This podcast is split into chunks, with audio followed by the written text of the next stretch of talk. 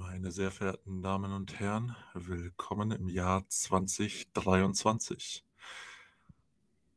Mein Name ist Kilian. Vor mir sitzt virtuell ein sehr verwirrter Tonio. Ich wusste nicht, dass es direkt losgeht. Deswegen bin ich verwirrt. Ja, ähm, willst du, willst du gleich mal mit deinem Rant starten, den du gerade schon angeteasert hast? ja, ich, ich glaube, dafür muss ich vielleicht ein bisschen mehr ausholen. Ich weiß überhaupt nicht, wer hier zuhört, äh, welche verlorenen Seelen da quasi in, in unserem Seelenfänger gelandet sind oder in unserem Traumfänger. ähm, das ist echt ja. ein schönes Bild eigentlich, Seelenfänger. ja, die, die Seelenfänger ja, wir sind aber geografisch zu weit auseinander, als dass man sich da auf einen Punkt einigen kann. Wahrscheinlich wäre das Mittelding zwischen uns, weiß ich gar nicht, Jena oder in, sowas. in Thüringen. Ja, ja, genau. Irgend, irgendwas so, was völlig Plauen. irrelevant ist. Das, ist Plauen noch Thüringen? Ist, ist Plauen nicht Sachsen? Nee, ich glaube schon Sachsen, ja. Aber Plauen würde ich jetzt nicht unbedingt so etablieren wollen, weil da ist ja der dritte Weg relativ stark wenn man sich da anguckt, was die Leute da für, für Märsche aufziehen, denkst du, wenn du das dann Schwarz-Weiß-Filter drüber legst, könnte auch 1933 gewesen sein, mit ihren Trommeln und Fackeln und was sie da alles. Ja, auf jeden Fall, ähm, für die Leute, die das nicht wissen, habe ich äh, mit zwei Kollegen 2020 ein, ne, lass es Unternehmen nennen, gegründet, was Calisthenics-Wettkämpfe veranstaltet. Und wir haben uns letztes Jahr, 2022, dazu entschieden, das Ganze auch international zu machen. Und ich sag mal so, das äh, bringt immer einige Probleme mit sich. Vor allem, weil die Leute alle zu dumm sind, um zu lesen. Also du kannst. Grundsätzliches Problem so im Internet, ja. ja, genau. Also du kannst dir noch so viel Gedanken machen. Du kannst im Post selbst, also auf dem Bild, ganz klar drei Flaggen zeigen. Du kannst im Post selbst nochmal schreiben und betonen, dass es sich zum Beispiel nur um Deutschland, Österreich, Schweiz handelt. Dann kannst du eine Story darüber machen, wo du dann nochmal extra ganz groß draufschreibst, German Nationals. Und am Ende äh, fragen dich trotzdem Leute aus Israel, wie sie dort teilnehmen können. Und, und das, ist, das Ding ist halt, das ist nicht so irgendwie so ein Einzelfall, sondern das sind 10, 20, 50 Leute, die dich dann immer fragen und du fragst dann immer ganz freundlich, hey, kommst du aus Deutschland? Nee, ich komme aus Israel. Brudi, schwierig, bin ich ehrlich. Und war ja an sich schön, schön, dass die Leute da so viel Bock drauf haben, aber ähm, ich glaube, jeder, der schon mal irgendwas versucht hat zu organisieren mit anderen Leuten, äh, fühlt diesen Schmerz einfach, wenn du dir denkst, naja, äh, ich schreibe das jetzt einfach mal so rein, weil dann ist es klar. Es wird niemals klar sein, weil niemand wird das lesen, was ihr da reinschreibt. Niemand. Ja, und, und das, das Geilste ist eigentlich, das geht ja noch weiter, nämlich, dass sich Leute auf den Wettkämpfen über das Regelwerk beschweren, beziehungsweise über die Umsetzung des Regelwerks, aber im Vorfeld nie das Regelwerk gelesen haben.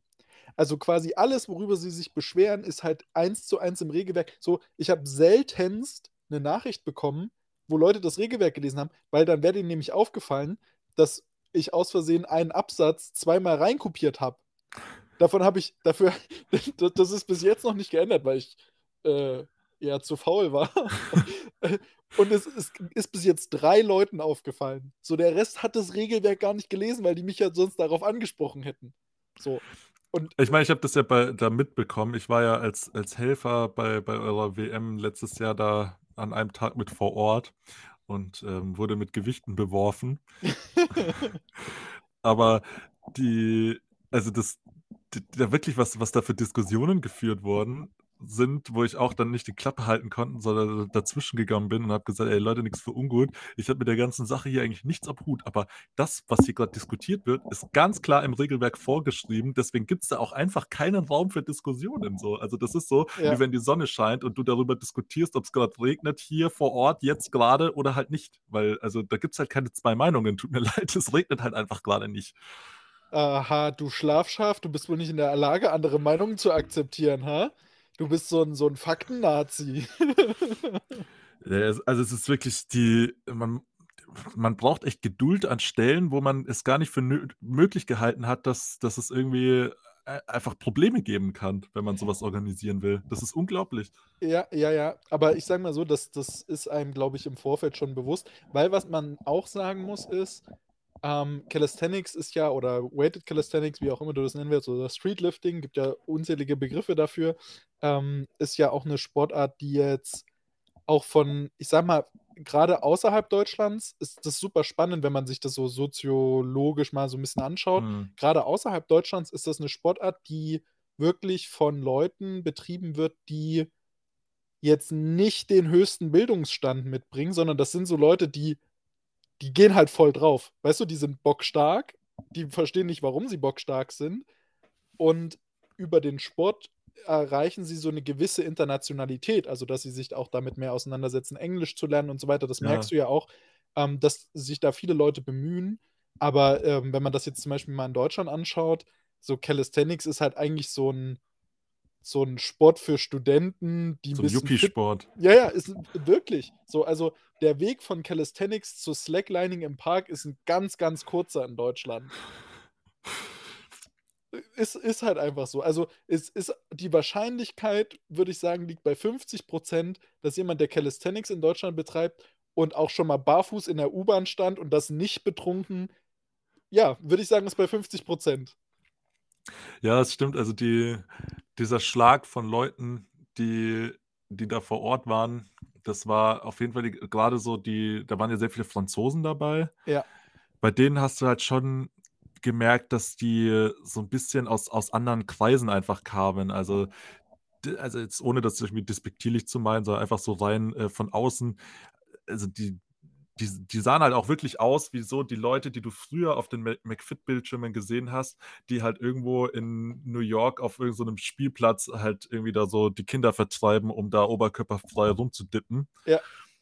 Aber Ähm, die, die haben auch eine andere, eine andere Mentalität mitgebracht. Das muss man auch Absolut. sagen. Ne? Die haben Also, einfach eine viel, viel mehr Energie und auch Leidenschaft irgendwie gehabt als, als so manch andere Sportler, die man jetzt irgendwie mal so im Kraftsportbereich gesehen hat. Also die Stimmung, die die da mitgebracht haben, auch eben auch der, der Zusammenhalt ihrer Teams. Ich meine, an sich ist, sind es ja auch Einzelsportler so, aber wie die halt zusammen da drauf gehen, ist halt auch super geil gewesen. So. Absolut. Also das, das war Außer so wenn es ein gegen die. Jury ging, das war manchmal ein bisschen schwierig. Ja, das, das, das stimmt. Ähm, ähm, aber was, das fand ich halt auch so ein bisschen schade, aber das, das muss sich, glaube ich, auch einfach noch mit der Zeit entwickeln. Das gab es ja unter den, sag ich mal, deutschsprachigen Athleten so gut wie gar nicht. Also da gab es so immer so kleine Grüppchen, aber so ein richtiger Zusammenhalt, also das, das war schon anders, aber ich glaube, das, das wird sich halt mit der Zeit auch entwickeln, je mehr Leute halt zu dem Sport dazukommen. Ähm, Ja. Aber im Powerlifting muss man ja auch sagen, wenn man sich da jetzt so internationale Wettkämpfe, IPF Worlds oder Europeans anschaut, da ist stimmungsmäßig auch nicht so viel los. Da, da Nee, würde ich lieber in gar nicht. Bayreuth irgendwie bei den, bei den Jungs von Dedicated Sports antreten, wo dann richtig die Hütte brennt. Und da ist aber völlig egal, ob da 100 oder 300 Kilo auf der Stange beim Kreuzheben im Drittversuch sind. Ja, das ist auch äh, wirklich so ein Ding, was ja auch viele Athleten so ein bisschen bemängeln, dass äh, so im, in, bei den Vereinswettkämpfen oft die Stimmung so ein bisschen zu kurz kommt im Vergleich zu den ganzen freien Wettkämpfen. So, also das, das habe ich ja damals auch gemerkt, als eben mein erster Wettkampf war ja der Bending Bars.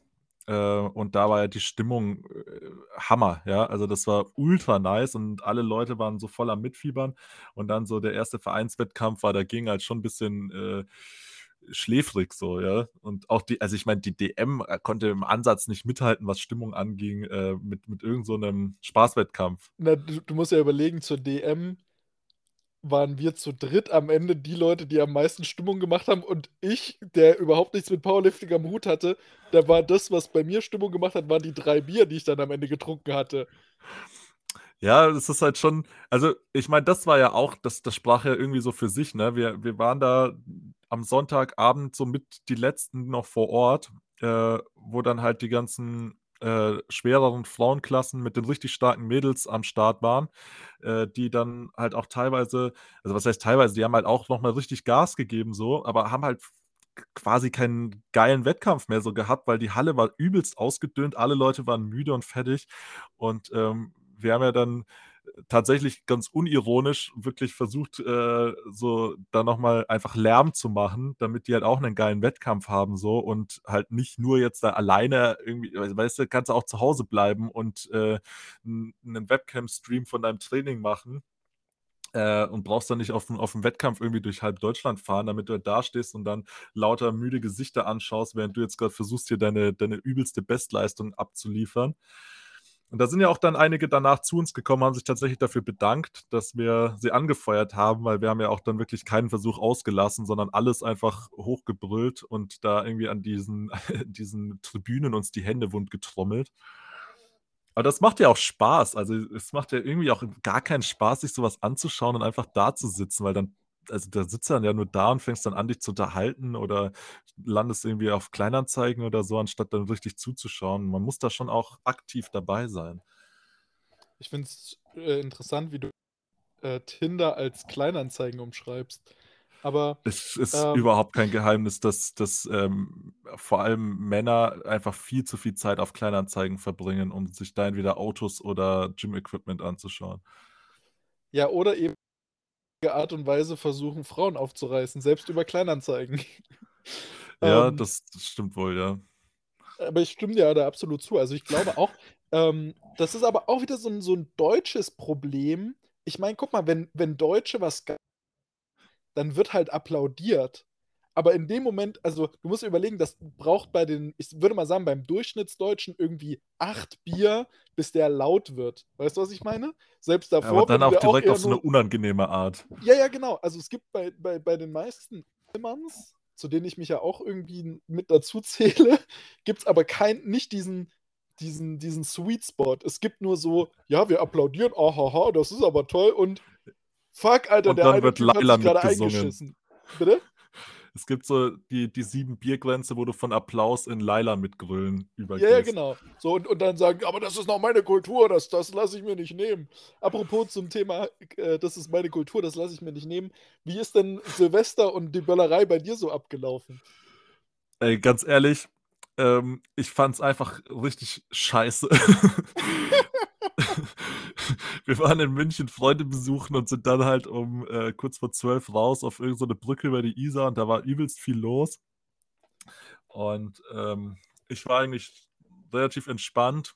Ein paar von meinen äh, Freunden, die da waren, waren schon so ein bisschen in dieser ironischen Pöbellaune. Also oh. wir sind halt so, so Richtung Brücke gelaufen und der eine springt halt so am Bordstein auf und ab und schreit so, weil halt immer mehr Leute sich da auf der Brücke versammelt haben und da halt vereinzelt noch irgendwelche Autos und Taxen versucht haben, sich da durchzuschlängeln, schreit er so, tut so, als würde er auf die Straße rein, die Straße gehört uns! Wir übernehmen die Straße! Und die, die, die Leute doch eher verwirrt, sich alle umgedreht haben. Äh, und dann standen wir da und das war wirklich, es hat keine Ahnung, also so ein Feuerwerk macht schon was her, ne? Aber äh, wenn da halt dann hunderte von Leuten stehen, die halt irgendwie einfach mit Sprengstoff rumwerfen, das, das, das war schon eher, im ersten Moment einfach nur ein bisschen befremdlich, weil ich einfach schon länger kein Feuerwerk mehr gesehen habe. Und im zweiten Moment war es auch einfach nur irgendwie, ich weiß ja, so ein bisschen Angst auch gehabt, muss ich ehrlich sagen. Da war so ein Typ, hast, hast du Haus des Geldes gesehen? Ja. Der sah aus wie der Professor. So ein bisschen wirre Locken, Brille, so ein Jackett an. Und der, der hat auf jeden Fall richtig Bock auf Feuerwerk gehabt. Und er stellt einfach so eine Sektflasche auf die Straße und klemmt da so mit Druck drei Raketen rein. Oh ja? nee. Jetzt kannst du dir halt vorstellen, wenn du schon so viel Kraft brauchst, die da reinzustecken, dass die Wahrscheinlichkeit, dass die da rauskommen, nicht so hoch. Oh, die, dann zündet er die in der Reihe nach an. Die erste Rakete zündet, bleibt aber halt natürlich in der Flasche stecken, geht halt am Boden hoch, alle Leute erstrecken sich übelst, die Flasche explodiert, kippt entsprechend um der Rest davon und die anderen beiden Raketen fliegen einfach über die Straße so in die Menge rein. das ist ungefähr, das ist ungefähr so, so wie Leipzig irgendwie überall zu, zu Silvester. Jetzt könntest du halt meinen, dass der Typ äh, beschämt einfach versucht wegzudiffundieren, aber nein, er läuft direkt auf die Straße und zündet die zweite Flasche an. Guess what? History repeats itself. Und die nächsten drei Raketen landen in der Menge. Und dann ist bei einer auch noch so der Stiel abgebrochen und die ist nicht gezündet. Was macht der? Er zündet sie einfach auf dem Boden liegend an. Oh Und die ist wirklich einfach in die Gruppe neben uns geflogen und wirklich in der Mitte dieser Gruppe einfach explodiert. Und der Typ hat aber einfach nicht aufgehört. ja, also ähm, ich habe jetzt so, so ein paar Postings gesehen von wegen Berlin wäre ja Krieg ja. zu Silvester. So ist es in Leipzig genauso. Also in Leipzig ist legit jetzt, und das ist jetzt mal eine Sache, die ich ziemlich krass finde, ist einfach ein 17-Jähriger gestorben an Silvesterraket, also so, so an Böllerei. Ja. Und ohne Scheiß, das finde ich, also das ist so ein Ding, das ist halt leider absehbar, weil du in Sachsen ein bisschen zu nah an der polnisch- und tschechischen Grenze bist.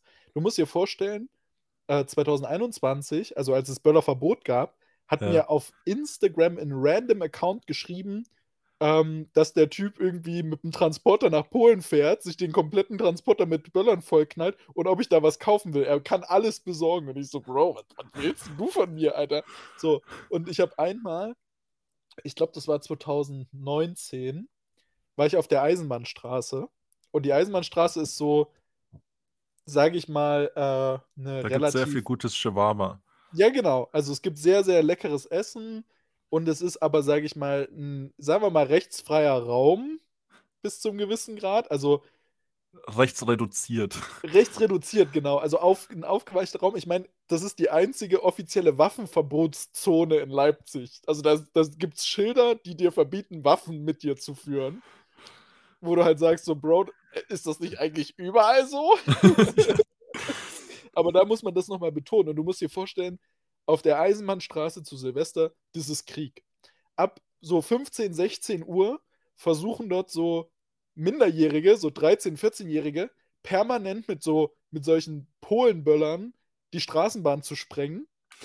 Ich habe mich, hab mich vorhin mit einem Kumpel unterhalten, der meinte, der hat äh, dieses Jahr Silvester auf der Eisenbahnstraße gefeiert und er, er ist auch mit der Straßenbahn hingefahren und dann saß dort irgendwie so ein 14-Jähriger in einem Einkaufswagen mit so einer, mit so einer Silvesterbatterie und hat wie so eine, äh, wie, wie so ein Flakgeschütz auf die Straßenbahn mit dieser Silvesterbatterie geschossen, wo du dir so denkst, Digga, ohne Witz, also. Und, und dann sind wir heute aus dem Gym raus zur Straßenbahnhaltestelle und du dachtest, ah, okay, da, da sind so Häufchen von so runtergefallenen Blättern. Nee, das war einfach dieses rote Böllerpapier, was sich wirklich so an den Bordstein hochgestapelt hat, weil das irgendjemand zusammengekehrt hat. Komplett geisteskrank. Und äh, ich, ich weiß nicht, was dein Take dazu ist, aber ich bin so der Meinung, man muss nicht alles verbieten. Ja. So, ich, ich, als Einzelperson, ich, mir gibt es jetzt nichts. Also ich brauche ich brauch jetzt nicht privates Silvester. Ich kann das aber auch verstehen, wenn das irgendjemand geil findet aber man muss doch irgendwo so, so ein Minimum an Intelligenz mit reinbringen in dieses Ding, dass man in der Lage ist. Ich meine, guck mal, das, was du dir in Deutschland kaufen kannst, ist ja so, dass selbst wenn du dir Mühe gibst, du dich damit eigentlich nicht verletzen kannst. Ja. So, das heißt, die Leute, die sich da verletzen, die suchen sich ja bewusst etwas, wo überhaupt erstmal dieses Risiko zustande kommt, dass dir da die Hand wegfliegt oder das Auge oder ein Ohr oder was weiß ich. So, und da muss ich sagen, so, äh, da könnte man halt schon ein bisschen rigoroser sein, was halt so den, den gefährlichen Scheiß betrifft. So, weißt du, man, man redet davon, hier Marihuana zu legalisieren und gleichzeitig hast du so ein Jahr im, im äh, einen Tag im Jahr, wo, wo, wo einfach Krieg, so, so bürgerkriegsähnliche Zustände, so, da werden irgendwelche Rettungskräfte mit Böllern attackiert. So, ja, hä? also Was das ist war, los mit euch? Da, also das da in Berlin, das war, da war ich echt auch noch mal richtig einfach so, was?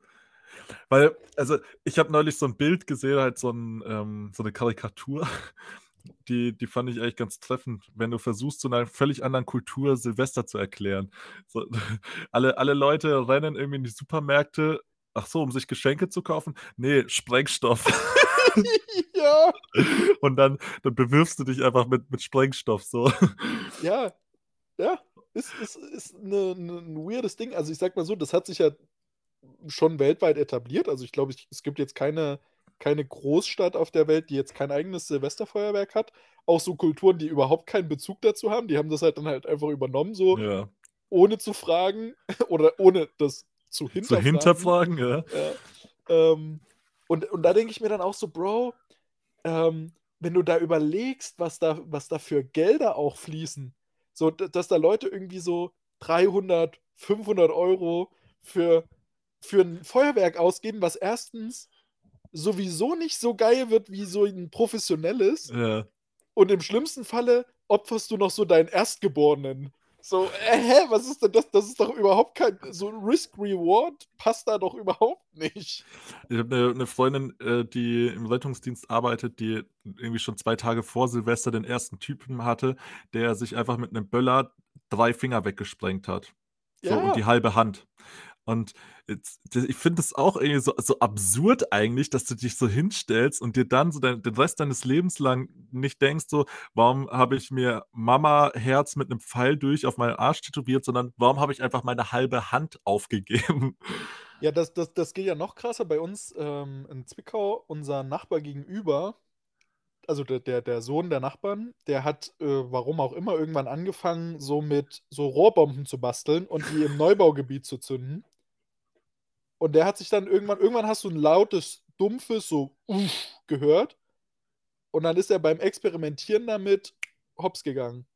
Also er hat sich quasi in der, in der Garage von seinem Dad hops, also so, so selber hochgesprengt. Wo ich mir auch so denke, okay, es gibt, glaube ich, einfach so Leute, so Pyromanen, die brauchen das, Ja. die finden das geil, die haben so was Zerstörerisches in sich. Aber wie, wie zum Teufel kommt der Typ bitte an so explosiven Scheiß, vor allem so irgendwie im Sommer, äh, um, um sich selber theoretisch hochspringen zu können? Also wenn, wenn der das schafft, und der hat ja jetzt hier nicht den, sag ich mal, den Drive dazu, uns irgendwie da was zu tun, wenn das jemand mit einer böswilligen Absicht macht, so, also, weiß ich jetzt nicht. Ja, wobei du da halt sagen musst, okay, der Typ hat halt einfach Bomben gebaut, ja. Ja, ja. Aber wenn jetzt jemand sich einfach Böller kauft, weil er denkt, das ist jetzt irgendwie geil, halt Krach zu machen, ja, du, du musst dir echt mal überlegen, einfach für, für so ein Ding, was nichts anderes kann, außer einen Knall zu erzeugen, hast du dir einfach so deine halbe Hand weggesprengt. Ja? ja, ja, Du absolut. wirst für immer die, dich selber beim Schuhebinden verfluchen, dass du nur noch eine halbe Hand hast, um diesen scheiß Schnürsenkel zu halten, einfach nur, weil du Bock hattest, Krach zu machen. Weißt du, dann, dann Oder beim halt einfach mal. Stell dir mal vor, du versuchst zu würfeln und Ah, hast du, du noch kannst einfach nicht mehr würfeln. So. Du kannst auch nie wieder so dieses Spiel spielen, in welcher Hand verstecke ich das Papierkorn. So. Oder gib mir mal eine High Ten. okay, das, ist, das geht jetzt zu weit. Nee, ich habe, pass auf, ich habe einen Take, einen Take noch zu, zu so Silvester, um äh, vielleicht auch das Ganze ein bisschen aufzudröseln. Also du musst dir vorstellen, ich bin äh, in eine, zum äh, oder in ein Gymnasium gegangen, wo wir mit einem Taxi abgeholt wurden und hin, hin und her gefahren wurden. Der sind dann aber tatsächlich ja nur einmal hin und einmal zurückgefahren. Das heißt, wenn ich 13.25 Uhr oder so Schulaus hatte, musste ich bis 15 Uhr roundabout warten. Und das hat noch drei andere aus meiner Klasse betroffen. Ähm, und der eine von denen war richtig, richtig dick. Muss man dazu sagen, um, um jetzt den Kontext dann zu verstehen. Auf alle Fälle hatten wir einen Edeka direkt nebenan. Und in diesem Edeka gab es dann, in diesem Edeka gab es noch einen Teddy. Ich weiß nicht, sagt ihr das was? Das ist so ein, Ja, ein, ein ja, Euro-Shop. ja. Und die haben auch so, so Kinderfeuerwerk verkauft. Da hast du eine Packung Knallteufel und so einen Spaß für 1 Euro bekommen. Und wir haben dann angefangen, mit dem Zeug zu experimentieren, weil uns halt langweilig war. So zwei, dreimal die Woche. Und irgendwann, irgendwann haben wir dann herausgefunden, du kannst quasi alles in eine Packung stopfen, musst nur einen anzünden und dann geht das aber richtig, richtig rund und diese Packung geht halt komplett in Flammen auf. Und wir haben halt immer versucht, das noch so ein bisschen weiter zu treiben. Irgendwann hat uns aber die Stadtreinigung erwischt. Und, und du musst dir vorstellen, da war halt so ein Rußfleck. Und auf alle Fälle kommt dieser Typ von der Stadtreinigung nicht in einem, in einem Auto, sondern in so einem, ja, wie soll ich ihn sagen? Wie so ein ähm, Multicar. Kennst du Multicar? Ja. Also so, so ein kleines Ding, was vielleicht so 10 PS hat. So, und der fährt halt auch nur so 20 km/h. Auf jeden Fall, ich und der eine Typ halt easy einfach weggerannt. Und du musst dir vorstellen, der Dicke rennt so und wird von diesem Multicar abgedrängt und, und landet, landet fast im Gartenteich vor unserer Schule. Und dann wird er einfach von dem einen gesagt. Und mit zur Stadtreinigung genommen. Das klingt wie so eine Szene aus den Simpsons. ja, so schlag mich nicht, ich will nicht laufen, ich bin voll mit Schoki. Auf jeden Fall. Also der Typ von der Stadtreinigung hat sich halt den Schwächsten aus der Herde rausgepickt. Der, der wusste genau, okay, die anderen beiden, die springen einfach über diese Bank und da komme ich nicht hinterher. Und dann hat er halt den Schwächsten von der Herde getrennt und dann gerissen. Und auf alle Fälle, musst du dir vorstellen, hat er uns dann so, wie so überlegt, fuck, was machen wir denn jetzt? Verkaufen wir den einfach? Na nee, das können wir ja auch nicht machen. Sind also zu dieser Stadtverwaltung, äh, Stadtreinigung hin. Und dann hat er uns so richtige Ansage gemacht. Ja, und dann gehe ich zu eurem Schulleiter. Ich denke mir so, jetzt im Nachhinein, okay, was will er sagen? Ja, die haben da einen Rußfleck auf dem Bürgersteig verursacht. So, Bro, das ist halt deine Aufgabe. Dafür bist du ja Stadtreinigung. Ähm, ne, auf jeden Fall hat er uns da so richtig Dampf gemacht und wir so, oh fuck, voll eingeschüchtert. Am nächsten Tag so mit Eimern und Putzlappen dorthin und haben dann angefangen, diesen Bürgersteig äh, sauber zu schrubben, was sich wahrscheinlich mit dem nächsten Regen sowieso ergeben hätte. Ja, aber das war, glaube ich, so das einzige Wilde, was ich mit Feuerwerk bisher so erlebt habe, also was, was ich selber verursacht habe. mit den Simpsons ist mir gerade eingefallen, so wie wir äh, an Weihnachten bei meinen Großeltern saßen und äh, so ältere Leute weigern sich ja manchmal ein bisschen ihre Hörgeräte zu nutzen. Ich fange also an, über die Simpsons äh, zu reden, weil es, ich weiß, es ging um Springfield, glaube ich, und dann ist halt irgendein Scherz über die Simpsons gemacht und dann äh, hat irgendwer halt gefragt, ja, wo denn das Springfield ist, wo denn äh, die die Simpsons herkommen. Er meinte halt, dass es halt fiktiv ist, weil es halt so viele gibt, so, ne? so ein, quasi so ein ja. Platzhalter einfach. Und äh, da war eine Großmutter, die einfach nicht gehört, also halt nicht verstanden hat, um was es geht. Also, die Clintons, man weiß doch, wo die Clintons herkommen. und, und, als ich da gerade so voll unter Lachen versuche, das aufzuklären, kommt so der, der, nächste qualifizierte Kommentar von der anderen Seite von meinem Großvater, der eben seine Hörgeräte mal wieder nicht drin hatte. Und so, was ist 17?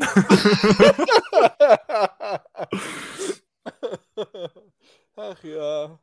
Ja, die schöne Familie. Also, das Einzige, was ich von meiner Oma von Weihnachten eingepackt habe, ist, dass sie meinem Großcousin erklärt hat, dass er mehr Sex haben soll.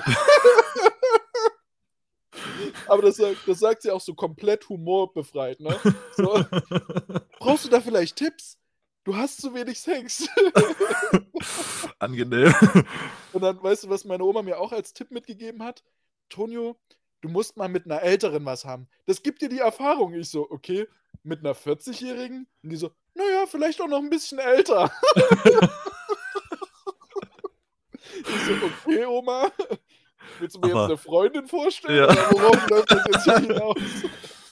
Du, ich kenne da schon jemanden, also. naja. Äh, ja, auch, wenn wir schon bei, bei random Sachen sind. Ich habe äh, letzte Woche, als ich gearbeitet habe an der Tür, wir holen jemanden unten raus, der halt unten gepennt hat. Ja. Und jetzt stell dir so einen Typen vor, der einfach komplett besoffen ist und so mega zerknittert ist, weil er gerade im Club geschlafen hat. Mhm. Und dann wirklich so mit halb offenen Augen total blass und faltig vor dir steht und meint so, ja, kann ich jetzt wieder rein? und du bist so, Dicker, du hast dich eingepisst. das ist komplett nass. Bitte, bitte geh nach Hause. Und dieser Typ mit diesem Pissfleck in der Hose fängt einfach an, mit dir zu diskutieren, warum er jetzt nicht mehr rein darf. Ihr habt doch nur ein Bier getrunken. er hat einfach einen Urinfleck in oh. seinem Schritt und versteht nicht, warum so weißt du, das ist auch so einer dieser Dinge, wo ich mich auch immer frage, wenn die Leute nüchtern sind, ob die sich noch daran erinnern und wenn ja, ob sie sich dann irgendwie schämen dafür. Haben ja, die sich gedacht, boah, war ich schon wieder dicht, ey, total witzig oder ach, herrje.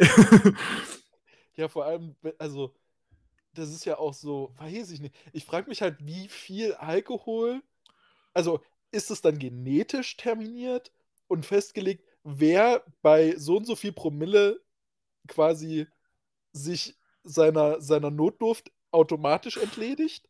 Oder ist das so eine, so, eine, so eine Geschichte, die passiert halt einfach irgendwann, wenn du dich oft genug rausgeschossen hast? Also sage ich mal so, du hast so ein Kontingent von, weiß ich nicht, 20 Mal kackfrei besoffen sein und dann passiert's? Oder wodurch kommt das? Also, du musst ja, du musst ja überlegen, wie, wie lattenstramm musst du sein, dass du das nicht mehr mitbekommst und hat er vielleicht, hat er vorher schon geschlafen oder war der, ist der eingeschlafen, nachdem er sich eingepisst hat? Oder hat er, während er geschlafen hat, so diesen typischen Traum gehabt, ah, ich kann jetzt auf Toilette gehen, weil ich Ja. mal ganz trinken muss. Ich, ich hoffe einfach für ihn, dass es das war.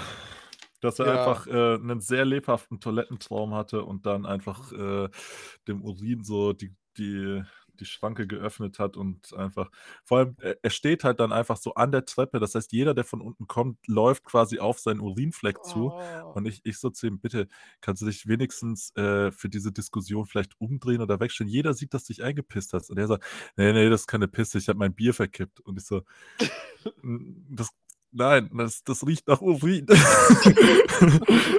Und er so, ja, du, mir ist es egal, was die von mir denken. Ich so, ja, es war, war nur gut gemeint. Aber ich weiß, es ist auch, ich finde das ganz faszinierend, diese, diese alternativen Charaktere, die jeder so ein bisschen an den Tag legt, wenn er getrunken hat. So. Weil das schlummert ja irgendwo alles so in dir drin. Äh, und es kommt dann halt einfach raus, so.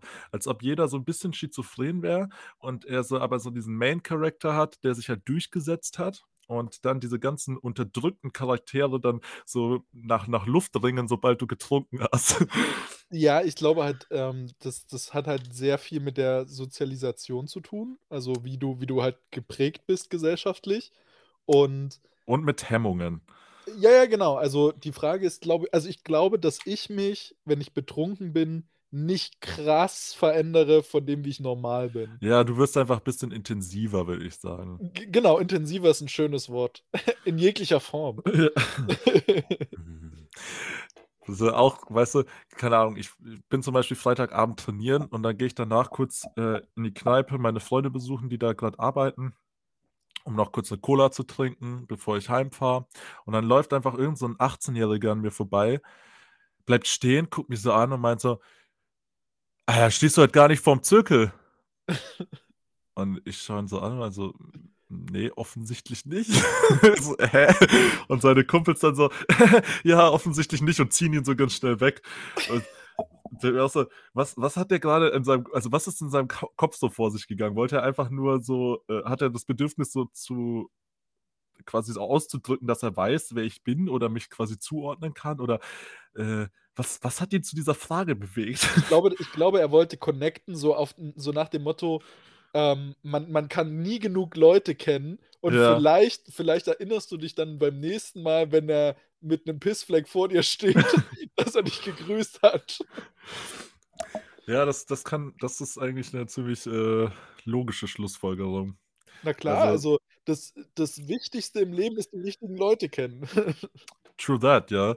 Aber es ist, äh, manche Leute sind auch so geil. Weißt du, manchmal kommen dann so Leute auch im Verlauf des Abends so im, im Club so auf mich zu, meinten so, ja, ey, du, tut mir mega leid wegen letzter Woche, da war ich mega dicht, das ist mir jetzt so super unangenehm. Und ich gucke die so an und die so, äh, du kannst dich daran nicht erinnern, oder? Und ich so, nee, ehrlich gesagt nicht. Aber ist, glaube ich, auch besser so, oder? Also, wenn das schlimm genug ist, dass es dich so beschäftigt, dass du dich dafür entschuldigen willst, dann erinnere mich doch vielleicht jetzt am besten gar nicht daran, sondern äh, nett, dass du dich entschuldigst, alles gut, ähm, aber vielleicht belassen wir es einfach dabei. das, das, das Grundproblem ist, glaube ich, dabei, ähm, das machen ja vielleicht so 10% wahrscheinlich von denen, die du da, die du da, äh, sag ich mal, negativ in Erinnerung hältst. So Das die weiß Leute, ich eben nicht, weil ich behalte die Leute meistens nicht negativ in Erinnerung, sondern bin halt für so einen kurzen Moment einfach genervt von dem Verhalten, aber dann vergesse ich das auch einfach direkt wieder, weil es mir einfach egal ist, so, weißt du, das, das tangiert mich halt nicht. Die Leute, die in Erinnerung bleiben, sind in der Regel die, die halt wirklich es schaffen, mich äh, fast aus der Ruhe zu bringen. Aber manche Leute, weißt du, die sind dann halt aber schon wieder dicht und dann denken die so, okay, es ist jetzt ganz wichtig, dass sie mir sagen, warum sie sich bei mir entschuldigen und wir dann versuchen einfach mir das wieder ins Gedächtnis zu rufen, wie sie mich verärgert haben. So. Ich weiß nicht, also vielleicht reden wir darüber jetzt einfach nicht. ja, das stimmt schon. Ja, mir ist es beim, beim Feiern gehen tatsächlich ähnlich, also ein bisschen ähnlich ergangen wie dir. Ich muss sagen, ich bin ja nicht so der, äh, der Feier, das Feierbiest, der Partygänger. Und habe ja auch, bevor ich nach Leipzig gezogen bin, gar keinen Alkohol getrunken. Das hat sich ja dann schlagartig geändert mit dem Anfang des Sportstudiums. also. Logisch. genau. Also, das ging halt wirklich Schlag auf Schlag, sodass ich halt nur noch puren Wodka getrunken habe. Ich war immer dieser, dieser weirde Typ, weil ich mir irgendwie eingeredet habe, ja, purer Wodka, dann geht es dir am nächsten Tag nicht schlecht. Und das war auch so, bis es mir einmal schlecht ging. Aber am Abend noch. Ähm, und ja, das, das ist meistens das, das kein gutes Zeichen. Ja, ja, aber das Schlimmste für mich war immer, also ich habe schon, wenn ich nüchtern bin, ein super schlechtes so Gesi äh, Gedächtnis für Gesichter und auch Namen. Mhm. Also ich ja. kann mir gar nichts merken. Und jedes ja. Mal, wenn wir feiern waren, und das war ja jetzt, also selbst das war jetzt nicht so exzessiv. Also es gibt ja Leute, die irgendwie viermal die Woche unterwegs sind, so ich war vielleicht einmal die Woche weg. Am nächsten Tag in der Uni haben mich immer irgendwie fünf, sechs random Leute so gegrüßt, hey, was geht und so, wie geht's dir? Und ich so, keine Ahnung, Bro, was willst du jetzt von mir? und ich, ich habe es bis heute nicht verstanden, weil ich war ja auch bei relativ wenig Uni-Veranstaltungen, also so Seminare und so ein Scheiß habe ich, äh, nicht, nicht so ein Scheiß, das ist natürlich sehr, sehr wichtig, ähm, aber ich habe mich so teilweise so in meine Sportmedizin-Vorlesung, habe ich mich in die ersten zwei, drei äh, reingesetzt, dann habe ich gefragt, ob die Seminare irgendwie wichtig sind, dass ich da anwesend sein muss. Und dann bin ich halt einfach nicht mehr hingegangen, weil das halt übelster Scheißdreck war. Also, du musst dir vorstellen, die haben irgendwie also erstens unsere Medizin, Sportmedizin-Dozentin war Zahnärztin. So, what the fuck, was will sie mir über Sportmedizin erzählen als Zahnärztin? Ähm, aber das kommt eigentlich nur daher, dass sie mit unserem Dekan und deswegen hat sie dann auch ihre Praxis in unserer Fakultät bekommen. Das war ein offenes Geheimnis, das wusste einfach jeder. Hoffentlich werden wir dafür nicht gecancelt jetzt. ne, ist aber so. Es ist einfach so. Das, wus das war das Erste, was mir als Student, der neu an dieser Uni war, beigebracht wurde, warum unsere Sportmedizin-Dozentin ihre Stelle hat. Aber das lag, lag glaube ich, auch an so einem, so einem kollektiven äh, Hass, würde ich jetzt nicht sagen, so einer kollektiven Missgunst ihr gegenüber. Weil du musst dir vorstellen, du sitzt dort drin, du hast bis dato noch nicht so viele lateinische Begriffe bekommen und die pfeffert dir die ersten 200 Fachbegriffe um die Ohren direkt in der ersten Veranstaltung du verstehst nichts mehr. Und da habe ich dann halt auch gesagt, ja gut, wenn ich mir das sowieso alles selber beibringen muss, dann kann ich auch zu Hause bleiben. Ja, wobei ich da sagen muss, also humanistische Bildung ist natürlich schon sehr wichtig, deswegen sollte jeder Latein und Altgriechisch können, aber ich habe ein großes Latinum. Ich also, auch. Ich, ich sehe das ganz genauso. So, also jeder, jeder, der das nicht hat, sollte sich da mal echt ein paar Gedanken machen. Die Lücken schließen. Einfach, genau. einfach die Lücken schließen. So, das, das, da muss man sich ja auch fragen, wo fängt Menschsein eigentlich an? ja. Das ist äh, die perfekte Überleitung. Was, was ist das, was du letztes Jahr geschafft hast? Was ist so die, die Spitze deines Jahresrückblickes? Puh. Also ich glaube, was ich, dass ich es mental geschafft habe, zwei, zwei Final Rap Events zu organisieren, ist, glaube ich, wirklich so die Spitze Fair, meines Jahresrückblicks. Ja. Weil was da für Struggle immer entsteht, also auch, auch was, sage ich mal, da an, ähm, ja, ich sag mal, Erfahrungen etc. dazugekommen ist. Zum Beispiel, was, was für mich, glaube ich, essentiell letztes Jahr war, war die, diese, diese Feststellung, dass Geld am Ende des Tages, jetzt mal auf dieser Ver Veranstaltungsebene, am Ende nur eine Ressource ist. Ja. Also, es ist scheiße, wenn kein Geld da ist. Ja. Aber nur weil du genug Geld hast, heißt es halt nicht, dass der Rest auch funktioniert. Ja, so, absolut. Also selbst wenn du jemandem Geld zahlst, heißt das noch lange nicht, dass das so funktioniert, wie du dir das vorstellst. Und wenn du, also zum Beispiel, wenn du jetzt nicht äh, random nach Berlin gekommen wärst, hätte ich zum Beispiel, hätten wir ja auch ein Riesenproblem gehabt, noch einen Spotter zu finden. Ja. So. Und, und so weiter und so fort. Also das heißt, am Ende habe ich, glaube ich, sehr, sehr viel gelernt, dass eben am ja, es muss halt alles aufeinander abgestimmt sein. Alle Ressourcen müssen vorhanden sein, damit etwas funktioniert. Und ähm, ich habe halt auch, glaube ich, gelernt, dass Geld am Ende nicht ganz so wichtig ist, wenn du ein gewisses Maß erreicht hast. Ja. Also wenn du, wenn du so sorgenfrei lebst, glaube ich, wird mehr Geld mich jedenfalls nicht zwangsläufig glücklicher machen, weil es für mich nicht so relevant ist, das ganze Materialistische. Ja, verstehe ich voll. Ich glaube auch, ähm, was, was man schnell lernt, wenn man äh, sich mit so größeren Projekten auseinandersetzt, dass man eben auch so Dinge, die man eigentlich für trivial hält, äh, nicht einfach so un also einfach so hinnehmen kann. Also zum Beispiel, wenn du dir überlegst, du brauchst Spotter und dann hast du genug Leute zum Spotten, dann ist es halt damit nicht getan, ja. Die Leute also du, du musst halt auch erstmal den Leuten, also die müssen ja überhaupt wissen, was sie machen, so, ja. Also es sind so, es, so alles, was du planst, hat so einen mehr oder weniger langen Rattenschwanz dran, den man halt auch idealerweise wirklich äh, so, so detailliert wie möglich sich einfach schon mal vorher mit beschäftigen muss, ja. Also viele Sachen, die man vielleicht vorher gar nicht so auf dem Schirm hatte, ploppen dann plötzlich auf und dann im schlimmsten Fall bist du halt erstmal aufgeschmissen, weil du halt keine Ahnung hast, wie du das jetzt spontan noch lösen sollst. Ja, das war tatsächlich auch so ein Punkt, ähm, ich war ja auch beim, beim Bending Bars mit dir zusammen als Spotter eingetragen und dann habe ich mir halt diese Excel-Tabelle, die sie da geschickt hatten, so angeschaut und habe so zu, zu meinen Kollegen gesagt ähm, bei Final Rap, ja, sowas brauchen wir aber nicht. Arschlecken. Genau Gut. sowas brauchst du. Also so sich Gedanken darüber machen, ja, okay, wir drei, die wir ja quasi Final Rap organisieren, Natürlich sind wir da von früh um 6 bis abends 22 Uhr und machen uns da jetzt keine Platte drüber. Aber das kann ich halt nicht von jemandem, der dort freiwillig hilft, auch verlangen, dass der dann früh um Voll, 8 bis ja. abends um 8 dort steht. Also eigentlich sollte man es von den Leuten erwarten können, aber alle Menschen sind natürlich zu faul, deswegen. so, so, ja, also so weit würde ich jetzt nicht gehen. Ja, okay, ähm, ich, halt ich bin halt der Meinung, äh, ich finde es halt krass, wie, wie cool sich da auch unsere Gesellschaft, also gerade auch in dieser sportlichen Hinsicht, man kann das ja jetzt, sage ich mal, aus dem Powerlifting oder Calisthenics im Kleinen sich anschauen, ähm, wie hilfsbereit Leute sind, wenn es um ihre Passion geht. Voll. Und ja.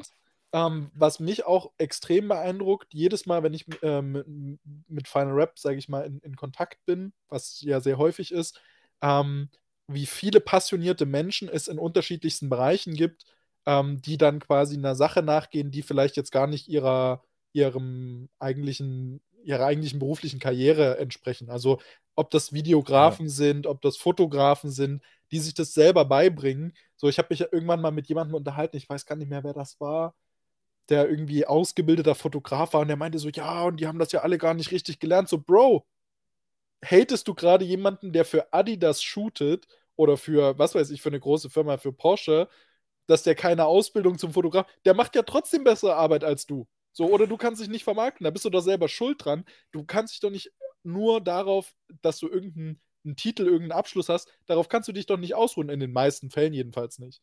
So. Ja, also ich meine, da, da gibt es natürlich auch wieder solche und solche und ich habe auch einen, einen Kumpel, der ausgebildeter Fotograf ist und durchaus halt sehr gute Arbeit abliefert. Der hat zum Beispiel halt mal so nebenbei diese, diese Bilder mit uns äh, bei uns im Gym gemacht. Ja. Die sind richtig cool. Und der, also das ist halt auch gar nicht das, was er normalerweise macht, also gar nicht so Teil seines äh, aktiven Portfolios, sage ich mal. Und äh, das spricht ja nur umso mehr dafür, dass er halt mal spontan das halt so umsetzen kann, was ich ihm halt mal äh, so schnell auf WhatsApp schreibe.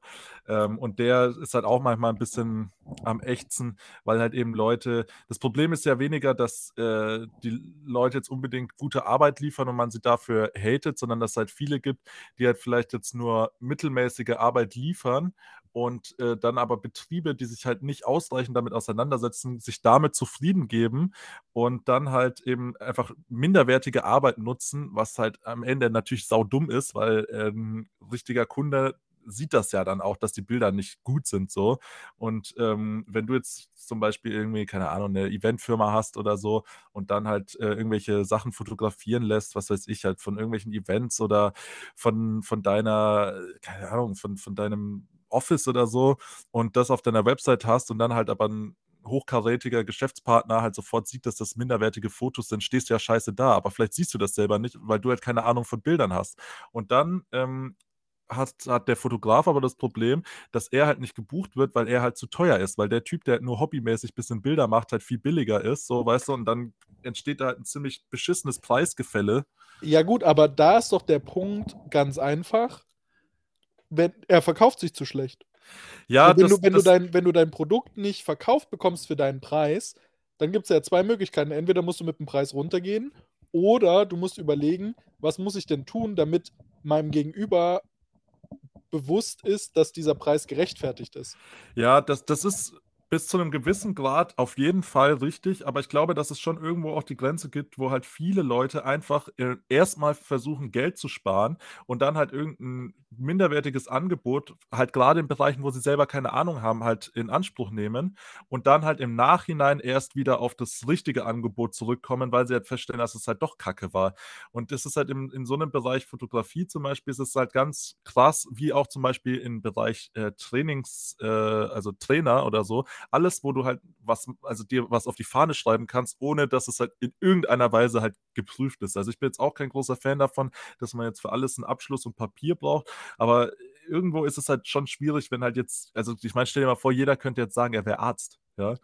Ja gut, das, das stimmt schon. Aber ich sag mal so, im, im Online-Coaching-Bereich oder im Coaching-Bereich, äh, es besteht ja sogar zusätzlich noch das Problem, dass die Ausbildung, die du dort hast, trotzdem nichtssagend sind. Weißt du, was ich meine? Also Ja, ja. in den Ja, meisten das Fällen, wenn ich mir das angeschaut habe, wie gesagt, so im, im sechsten Semester, also im letzten Semester vom Sportstudium, wo wir dann halt irgendwie random einen Ganzkörpertrainingsplan über vier Tage aufschreiben sollten als Hausaufgabe. Und es ging aber nur um die Übungsauswahl, wo ich gesagt habe, so, also beim besten Willen, dafür brauche ich zwei Minuten, Ja, so, um das, um sagen. das aus dem Ärmel zu schütteln. Und die Leute um mich rum aber so, hä, wie, was? Ich so, also, wenn, wenn dir dieses Grundverständnis nach drei Jahren Ja. Sportstudium fehlt und wir, sage ich mal, in einer, also, da, da, da sage ich dann auch, gut, da muss ich dann auch sagen, okay, da gibt es andere Leute, die vielleicht, weiß ich nicht, irgendwie Ingenieurswesen studiert haben und sich dann halt belesen haben, weil sie da super Passion drin haben. Ähm, was man halt auch sagen muss, ist, dass solchen Leuten, also ich sag mal, ich nenne es mal Quereinsteiger, Ja. ähm, teilweise dann doch, und das hätte ich jetzt zum Beispiel am Anfang auch nicht gedacht, du merkst, dass da trotzdem ne, ein gewisses Grundlagenwissen fehlt und oftmals sehr kurz gegriffene Rückschlüsse gezogen werden. Also im Sinne Mhm. von, dass man sich biomechanisch irgendwelche Sachen erklärt, die für dich logisch erscheinen, wenn du aber ein gewisses, ja, ein gewisses Hintergrundwissen besitzt, du weißt, dass es nicht der Fall ist. So dass das halt in, in diesem ganzen Kontext nicht alles Logische auch richtig ist. Hast So, es muss Beispiel nicht logisch dazu? sein. Boah, das ist, das ist eine gute Frage. Ähm, boah, jetzt hast du mich, jetzt hast du mich auf ein gut, äh, auf ein, ich, ich mache mir mal Gedanken drüber, Ja. weil ich, ich Also hatte, was ich hatte mal so ein Fall, ja. richtig, ein, richtig prominentes Beispiel, aber mir fällt es gerade nicht mehr ein. Aber ich werde das, äh, wenn wir da nochmal drauf kommen, beim nächsten Mal hoffentlich nachreichen. Weil, wie gesagt, da gibt es halt meiner Meinung nach doch immer wieder mal so Kleinigkeiten, aber es ist natürlich ja Klassiker, wenn, wenn man das dann nicht benennen kann. Habe ich jetzt auch viel, viel Schönes geschwafelt. Nee, weil ich habe ich hab halt auch äh, gerade einfach so drüber nachgedacht, ähm, weil ich meine, ich, ich, ich habe ja, also mein, meine Sportausbildung endet ja quasi mit meinem Sportabi. Aber ich habe ich hab ja doch recht viel Zeit in meinem Leben irgendwie investiert, mich äh, so zumindest so ein bisschen grundlagenmäßig mit Anatomie und Physiologie auseinanderzusetzen und dann auch zunehmend irgendwie mit Trainingslehre, ähm, aber ohne das jetzt halt irgendwie äh, quasi ähm, ja, mit einem Wisch vorzeigen zu können, ja. Ich, ich habe ähm, ich hab mich mal richtig mit jemandem auf Facebook gefetzt.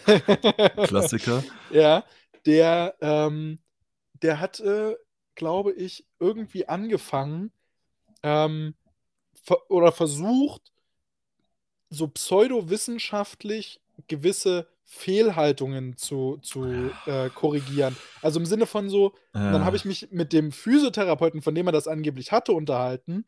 Und er hat gesagt, nee, das stimmt überhaupt nicht. Das habe ich nicht so gesagt. Der Typ hat das einfach falsch verstanden.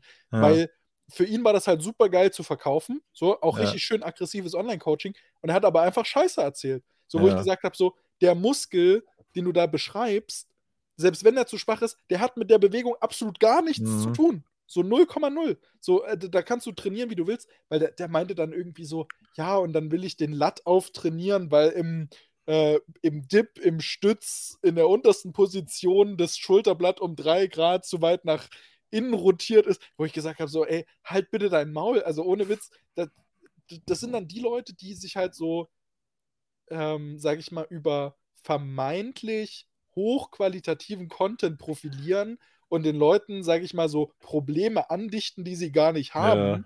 Und ähm, das ist aber, sage ich mal, so ein Phänomen meiner Meinung nach, was auch sehr häufig bei Leuten auftritt, die eben nicht diesen wissenschaftlichen Standard haben, Hm, wo, ja, wo, wo sie halt sein, sagen, ähm, grundsätzlich ist die Sportwissenschaft ein Feld, da ist forschungsmäßig nicht viel los. So, egal wie viele Studien da veröffentlicht werden, du weißt im Grunde einen Scheißdreck, muss man einfach mal so, so knallhart sagen, weil nächstes Jahr kommt dann wieder eine Studie aus Korea, wo die sich 20 Untrainierte genommen haben und die haben alle 100 Wiederholungen in Bankdrücken nur mit Stangen gemacht und die Untrainierten sind trotzdem stärker geworden und haben trotzdem Muskeln aufgebaut. Und du denkst dir so, hä? Aber das ergibt ja überhaupt keinen Sinn, weil ich wollte ja irgendwie so 20 Wiederholungen maximal und so. Also, ähm, da gibt es so viel noch zu erforschen, dass man da einfach meiner Meinung nach einfach selber auf dem Teppich bleiben muss. Vor allem, wenn man nicht gerade irgendwie ein PhD hat und seit 20 Jahren äh, in einem Gebiet forscht. So, da, Ja. da stellt sich ja auch kein, äh, kein, kein hochqualitativer Wissenschaftler hin und fängt plötzlich an, in anderen Gebieten seine, seine Meinung ähm, rauszu, rauszuplären, weil das einfach Quatsch ist.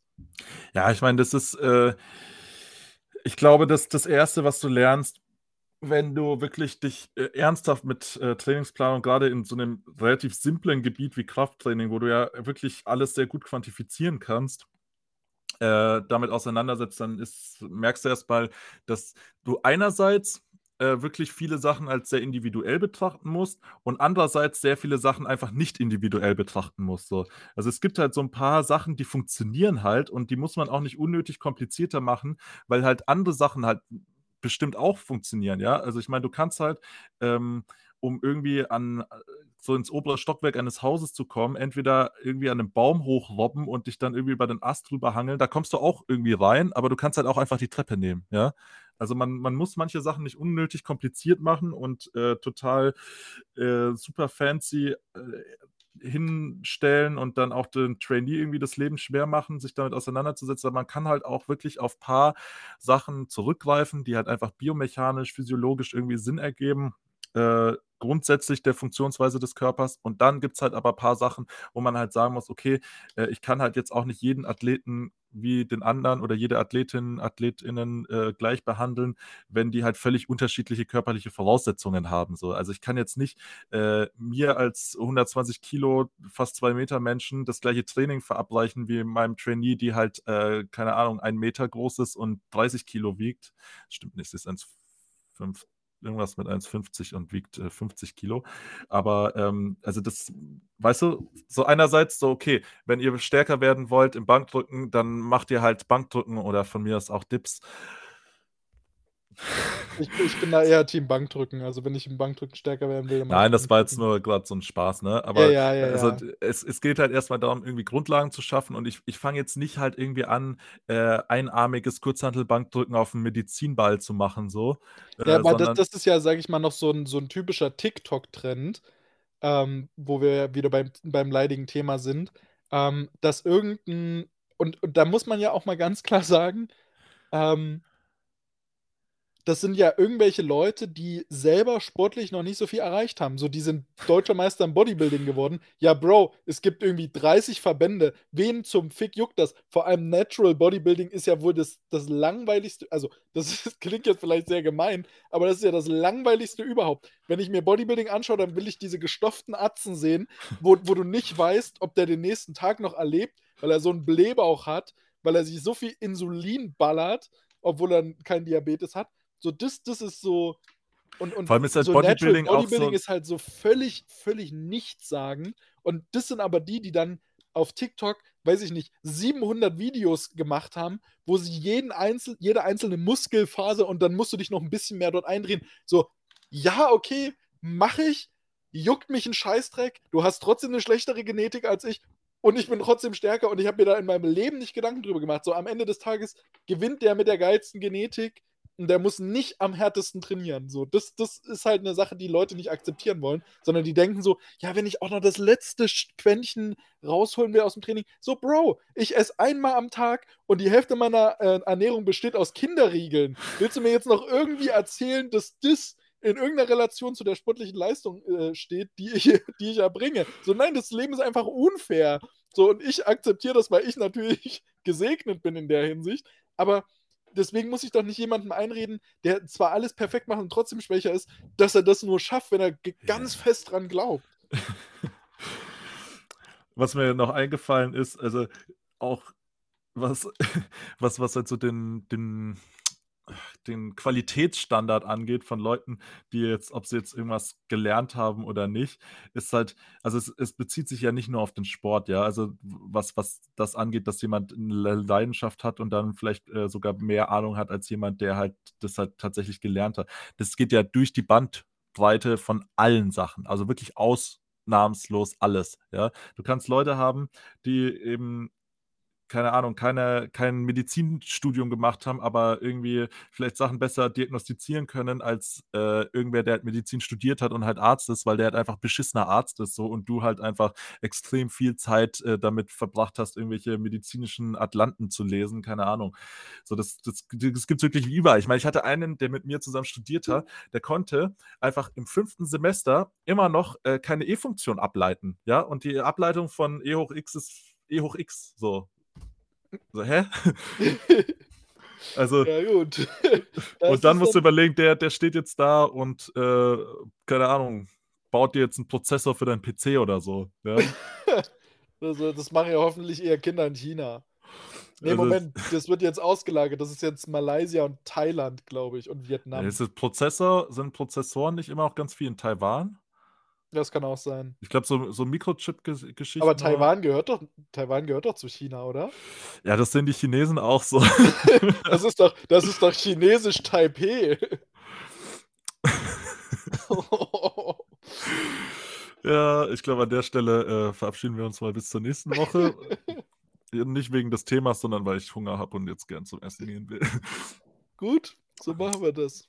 Aber ich, ich will jetzt noch ganz kurz äh, einwerfen, mein, mein größter, größte Errungenschaft des Jahres war auf jeden Fall, dass ich es äh, geschafft habe, äh, eine, eine Halle oder einen Platz in der Halle für unser eigenes Gym zu finden. Und das will ich jetzt nicht hier am Ende noch erwähnen, um jetzt einfach noch diesen Flex reinzubringen, sondern um äh, dich zu tadeln, dass du immer noch nicht da warst. Ja, gut, das ist ein fairer Punkt. Das muss ich auf jeden Fall nachholen. Aber ich war ja auch krank. So, das muss man ja auch sehen.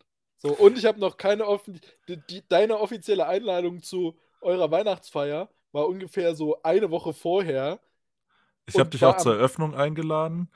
Und das war, danach... da hast du mich einen Tag vorher eingeladen, ungefähr so wie zu Saschas Geburtstag. Da wurde ich auch zwei Tage vorher kontaktiert. So, ja, Tonio, der kann auch kommen. Ja, fickt euch halt. Äh, ja, es ist halt aber auch so, dass ich dir gesagt habe, dass du jederzeit willkommen bist und einfach sagen kannst, wann es dir passt. Aber das tust du ja auch nicht. Ja, wir, wir finden da, äh, machen wir auf jeden Fall im Januar. Machen wir im Januar, mark my words. Da können wir sogar vor, vor Ort dann aufnehmen. Ja, ich äh, werde auch auf jeden Fall jetzt mal schauen, ähm, wenn ich das nächste Mal nach Berlin fahre, dass ich das so koppel, dass ich auch äh, einen Abstecher nach Leipzig mache. Geil. Dann gehen wir auf die Eisenbahnstraße. Shawarma essen. Shawarma essen und äh, Straßenbahn sprengen. das, das, klingt nach einem schönen Nachmittag. Gut, ähm, dann an alle, die bis hierhin zugehört haben, vielen Dank dafür. Ich hoffe, ihr freut euch schon auf äh, die, die nächste Diskussion über Sprengstoff im Alltag. Und Taiwan. über den politischen Ausgang des äh, chinesischen Bürgerkriegs äh, vor, während und nach dem Zweiten Weltkrieg. Ja. Ja, Sehr komplexes Thema Meer. tatsächlich. Indochinesisches Meer habe ich letztens erst eine Dokumentation drüber gesehen. Ist ein Pulverfass, auf dem wir da sitzen. Das wird richtig wild. Ja. In diesem Sinne, tschüss. Tschüss.